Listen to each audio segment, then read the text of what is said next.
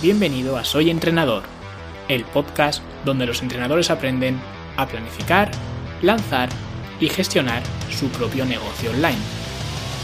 Yo soy Luis Carballo, un entrenador en un mundo digital y esto es Soy Entrenador.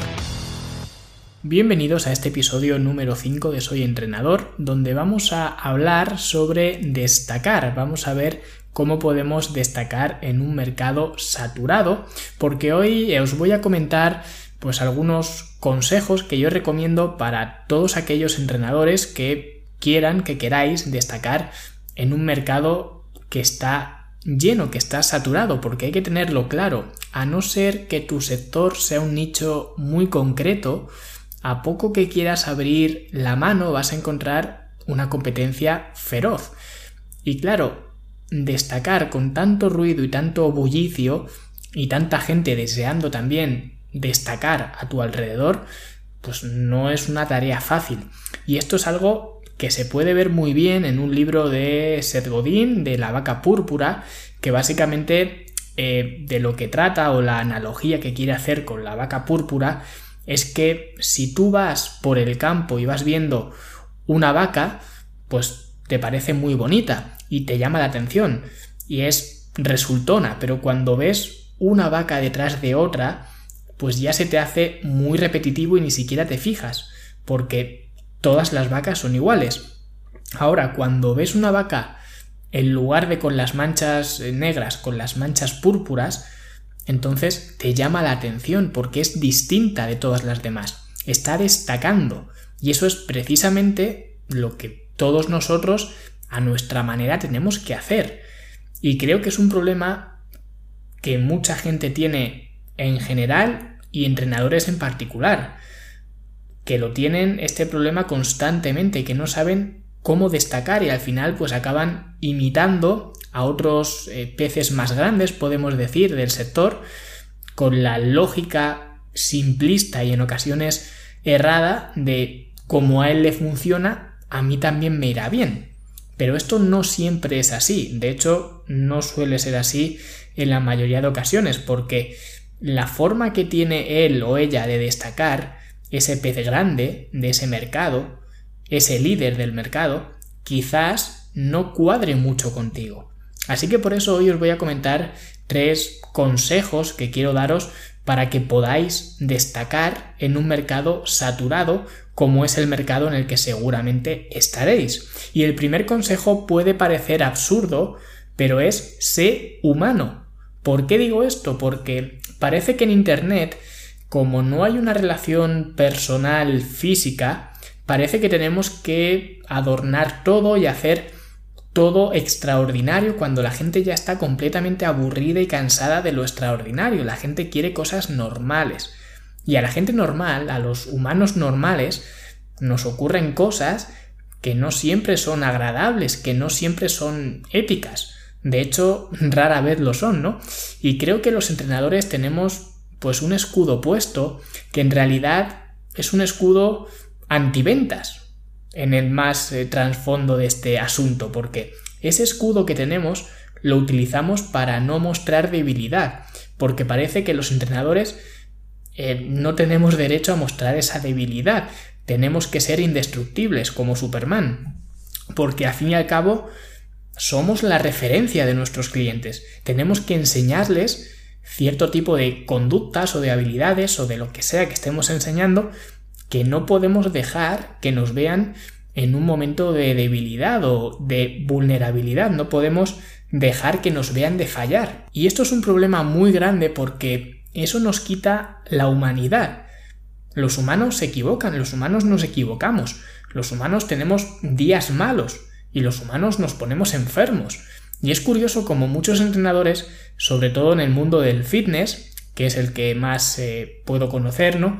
Que quieren evitar que la gente sepa, por ejemplo, que están enfermos con un resfriado, con gastroenteritis o con lo que sea, ¿no? Porque parece que das a entender que ese sistema de trabajo que tú tienes no es inflanqueable, que tu dieta no es la mejor o que tus entrenamientos no fortalecen el sistema inmune como deberían o cualquier cosa, ¿no? Parece que no podemos eh, dejarnos mostrar esa faceta de, nuestra vida, ¿no? Que tenemos que ser, pues, como indestructibles, ¿no? Y al final, pues, lo acabamos ocultando porque queremos mostrar una realidad que no es cierta, ¿vale? Que no es real. Y la realidad es que todos tenemos altibajos, todos tenemos malos días y ninguno hacemos lo que promulgamos al 100% siempre, ¿vale? Y esto es bueno mostrarlo, estas, estos puntos flacos, estas debilidades, porque realmente estás creando una conexión con tus seguidores o con tus clientes, porque todo el mundo está cansado de don perfecto. Y lo mismo ocurre a la hora de comunicar. Sé humano. Piensa que detrás, que al otro lado, hay otro humano al que tienes que llegar. Y ese humano, que es tu público objetivo, tiene que entender lo que estás diciendo. Porque una de las cosas que veo continuamente, y de hecho no me canso de verlo, son entrenadores, y otra vez hablo más en el sector del fitness, que es lo que más eh, conozco, y cuando aparecen con publicidad o con publicaciones sobre cualquier tema, hablan con una precisión técnica bestial. Y esto puede estar relacionado con lo que veíamos en otro episodio sobre las certificaciones. Exponer eh, todo lo que sabes, todas tus certificaciones, todo tu conocimiento, ¿no? Pero Tienes que tener mucho cuidado con esto porque la forma en la que te comunicas tiene mucho que ver en las ventas que puedes captar, en las ventas potenciales. ¿Por qué? Porque si tú sales ahí con los brazos cruzados para marcar eh, más bíceps, como sale el 99% de los entrenadores, delante de una pizarra a exponer eh, yo que sé, el ciclo de Krebs, por ejemplo, porque es lo que te han enseñado en tu curso, en tu certificación y sales ahí todo orgulloso a exponer este proceso con palabras eh, técnicas, con referencias científicas y demás, y tu público no entiende lo que estás diciendo, porque hay que ser claro, alguien que quiera perder grasa no le importa una mierda el ciclo de Krebs, aunque tú como entrenador lo consideres importante a la hora de tus entrenamientos eh, o lo que sea, ¿no? No le importa. Así que vigila muy bien tu lenguaje para que esté alineado con los intereses y la capacitación de tu público, la capacidad de entender de tu público. Si tu público objetivo no sabe lo que es un backflip, no uses esa palabra. ¿Vale? Este es el principio básico de la comunicación, un emisor, un receptor y un mensaje, pero ese mensaje que envíe el emisor debe ser descifrable por el receptor, porque si no la comunicación se pierde. Así que antes de decir eh, nada, antes de crear contenido o anuncios o lo que sea, piensa que tú eres un ser humano y que al otro lado hay otro ser humano al que tienes que llegar. Porque esa es otra. No seáis fantasmas, no queráis impresionar. Recordad, sed humanos.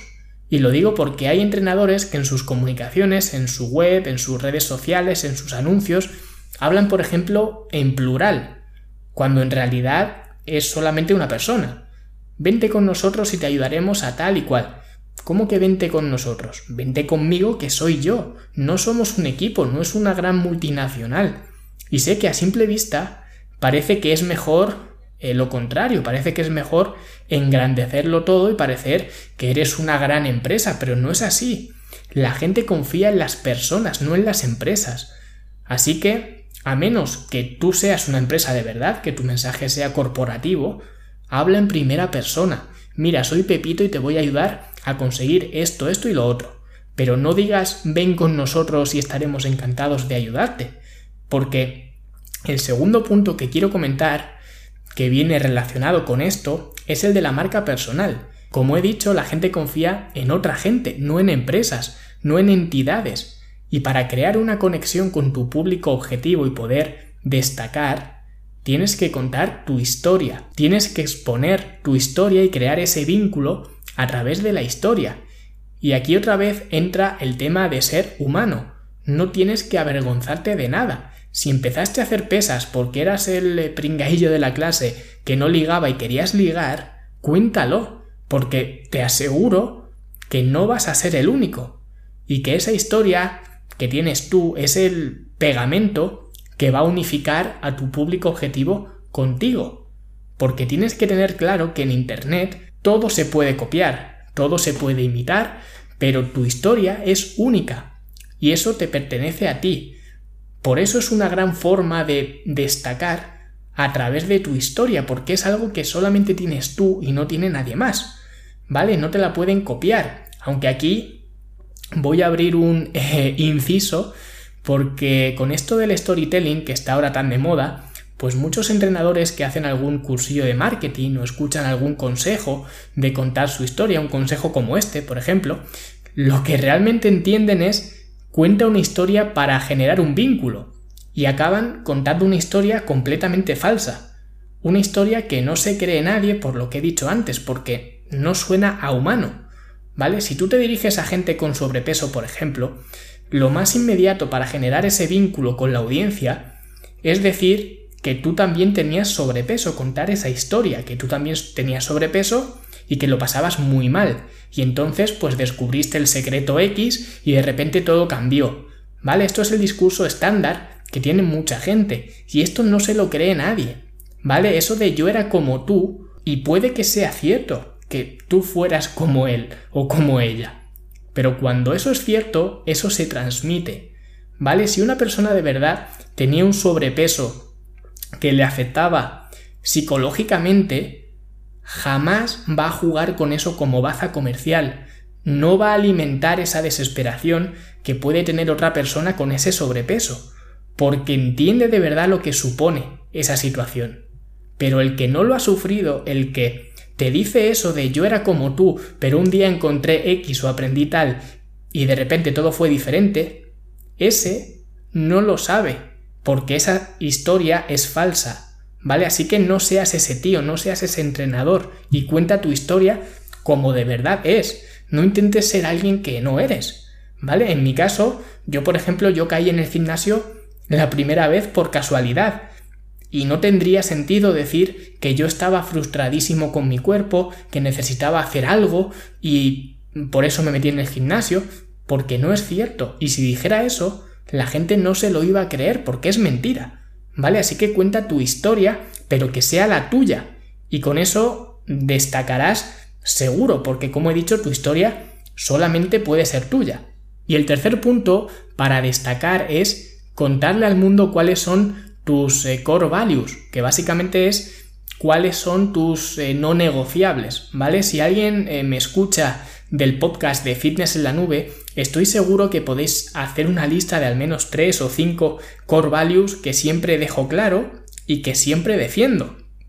Por ejemplo, en mi caso, yo defiendo muchísimo la ingesta de carbohidratos.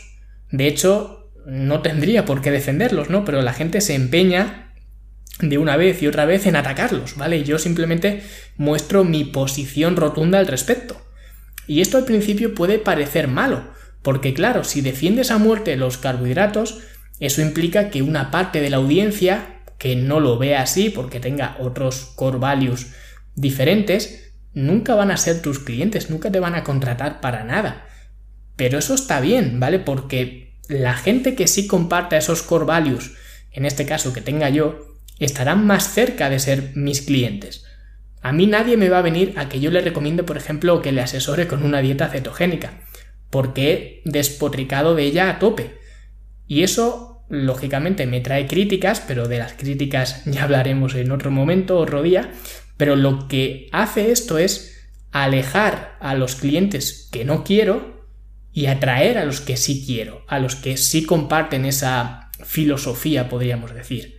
Y así es como se destaca. Porque otro problema que tienen muchos entrenadores es que no quieren dar su opinión, no quieren meterse en fregados, no quieren caer mal. Siempre salen con una sonrisa en los vídeos, como si el mundo fuera perfecto, fuera ideal. Y esto es otra vez el tema de no ser humano, ¿no? No quieren mojarse, les parece bien esto, les parece bien lo otro. Y una cosa es que respetes todo, que lógicamente lo tienes que hacer, y otra cosa que no tengas opinión, porque la gente no quiere seguir a veletas que no tienen opinión o que un día dicen esto, otro día dicen lo otro. La gente quiere directrices claras. ¿Qué piensas de esto? Y no hay nada de malo en exponer tus opiniones, positivas y negativas. Porque esto además me recuerda a una escena de Aquí no hay quien viva, que para quien no lo sepa, pues para mí es una de las mejores series o la mejor serie incluso española de todos los tiempos, o al menos de, mi tiempo, ¿no? Y había una escena en esa serie donde estaban eh, los vecinos, eh, que eran los protagonistas de la serie, pues estaban los vecinos en un programa de televisión y Mariano le daba la razón a todo el mundo, ¿no? En esas eh, discusiones, en esas tertulias de los programas de cotilleos, ¿no? Y en el descanso del programa, el presentador, que me parece que era Carlos Lozano, le dice a Mariano que no puede darle la razón a todo el mundo. Y Mariano le dice que es que no quiere caer mal a la audiencia y por eso pues le da la razón a todos y así pues eh, con la esperanza de no caerle mal a nadie, ¿no? Y el presentador le dice que, que no, que eso no puede ser, que tiene que escoger un bando u otro. Pues esto es lo mismo. Comparte cuáles son tus core values, cuáles son tus valores, tus opiniones, tus impresiones, todo lo que piensas. Así es como se destaca. ¿Vale? No se destaca diciendo lo que todo el mundo quiere oír. Y tampoco se destaca imitando lo que hacen los demás. Simplemente eh, por pensar que seguramente a ellos les esté funcionando, así que pues también te funcionará a ti, porque no es así. ¿Vale? Así que espero que este episodio os ayude, porque es un episodio clave, porque para tener clientes primero necesitas destacar. Y para destacar, ya lo sabes, lo que hemos visto hoy, sé humano, cuenta tu historia y comparte tus core values. Y eh, nada, muchísimas gracias por escuchar este episodio, darle un poquito de amor al podcast con unas valoraciones de 5 estrellas en iTunes, comentarios, emails o lo que queráis, ¿vale? Hacedme saber lo que pensáis de este podcast, si os interesa, o simplemente me sigo dedicando al de fitness en la nube y ya está, vosotros tenéis la última palabra. Y como siempre, pues os recuerdo que en eh, soyentrenador.com barra bonus tenéis el primer tomo de mi formación de círculo de entrenadores, donde os cuento eh, todo esto que hemos hablado hoy de destacar más en detalle y los entrenadores que ya han hecho además la formación de círculo de entrenadores saben perfectamente que estos consejos para destacar son un básico a la hora de establecer tu negocio online y optimizar eh, tu modelo de impacto. ¿Vale? Pero esto, como digo, os lo cuento en soyentrenador.com barra bonus y la semana que viene vamos a hablar de lo que a mi modo de ver es un problema que además con la situación actual mucha más gente se ha dado cuenta de que es un problema y les ha pillado totalmente por sorpresa. Y es que vamos a ver cómo se puede vivir en una jaula de oro y que al fin y al cabo pues siga siendo una jaula, pero eso como digo lo veremos el martes que viene.